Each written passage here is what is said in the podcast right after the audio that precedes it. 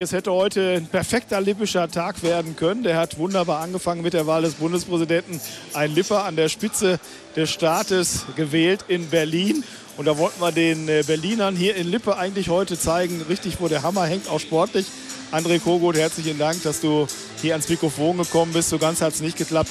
29 zu 34, die Füchse nehmen die Punkte mit nach Berlin. Warum?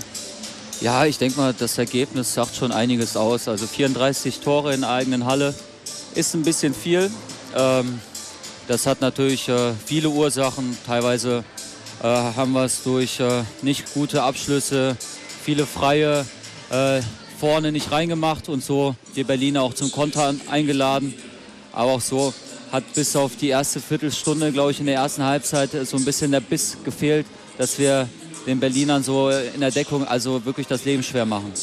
Wie kommt das, dass der Biss gefehlt hat? Denn äh, es war ja zu lesen, man hat es auch gesehen an den Spielen, an den Ergebnissen. Ihr habt eine super Vorbereitung gespielt. Ihr hattet heute doch eigentlich nicht zu verlieren. Klar, die zwei Punkte, aber Berlin ist eine super Truppe. Acht WM-Fahrer waren in Frankreich dabei.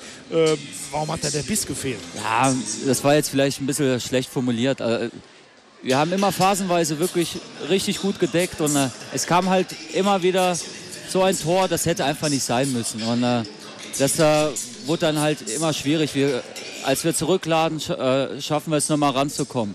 Dann äh, verbrauchen wir natürlich sehr viel Energie. Und äh, dann kommt das nochmal, dann legen wir wieder ein bisschen weiter zurück und schaffen es dann wieder nochmal. Und irgendwann ist dann halt äh, ja, das Spiel vorbei und du schaffst halt wirklich nicht, äh, das Spiel auszugleichen. Wie schwer ist das vorne im Angriff oder wie viel Spaß macht das im Angriff, gegen so einen Mann zu werfen, der da im Berliner äh, Tor steht? Dieser äh, Teufelskerl, muss man ja wirklich sagen, mit hohem Respekt, Silvio Heinevetter.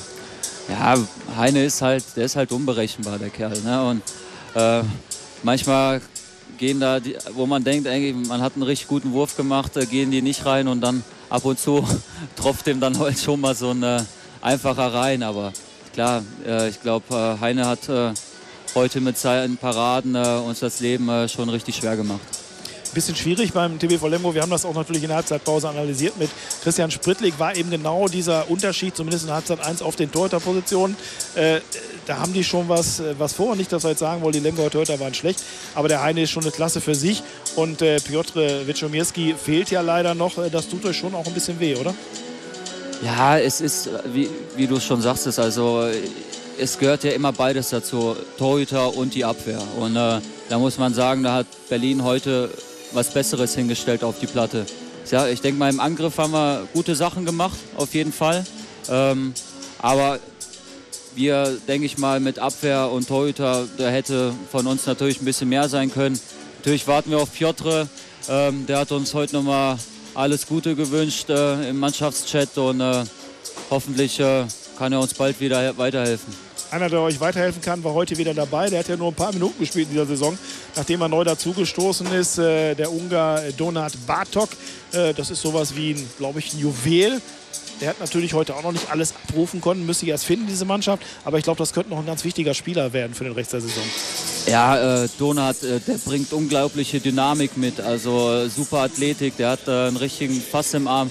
Wir müssen das jetzt nur schauen, dass, also das haben wir jetzt äh, phasenweise in der Vorbereitung gut hinbekommen, dass wir den zum Wurf bringen, wo der dann wirklich nur noch die Entscheidung hat, eigentlich zu werfen oder maximal zum Kreisläufer zu spielen. Und äh, dass es äh, natürlich in der Vorbereitung immer ein bisschen anders läuft, als jetzt wirklich, dass er so in der Handball-Bundesliga mit äh, voller Halle etc. Daran muss er, denke ich, sich auch erstmal ein bisschen gewöhnen. Und äh, ich bin mir sicher, dass er uns diese Saison äh, weiterhilft. Gut, gucken wir nach vorne, gucken wir zum nächsten Spiel. Äh, der Druck bleibt hoch für den TBV Lemgo. Die äh, Stuttgarter haben äh, gestern vorgelegt, haben gewonnen beim Bergischen HC. Lemgo wieder auf dem äh, ersten Abstiegsplatz. Nächste Reise nach Coburg, da zählt nur eins, Sieg, zwei Punkte. Ja, natürlich. Also die äh, Saison, äh, die steht eh eigentlich fast die ganze Zeit unter Druck.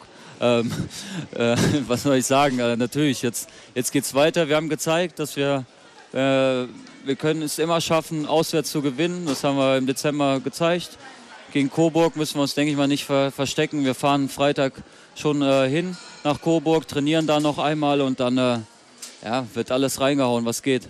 Wir drücken die Daumen, sind natürlich dabei. Unser Kollege Rolf Bernali wird das Spiel begleiten. Viel Glück dem TBV Lemgo. Danke fürs Gespräch. André Kogut. Vielen Dank.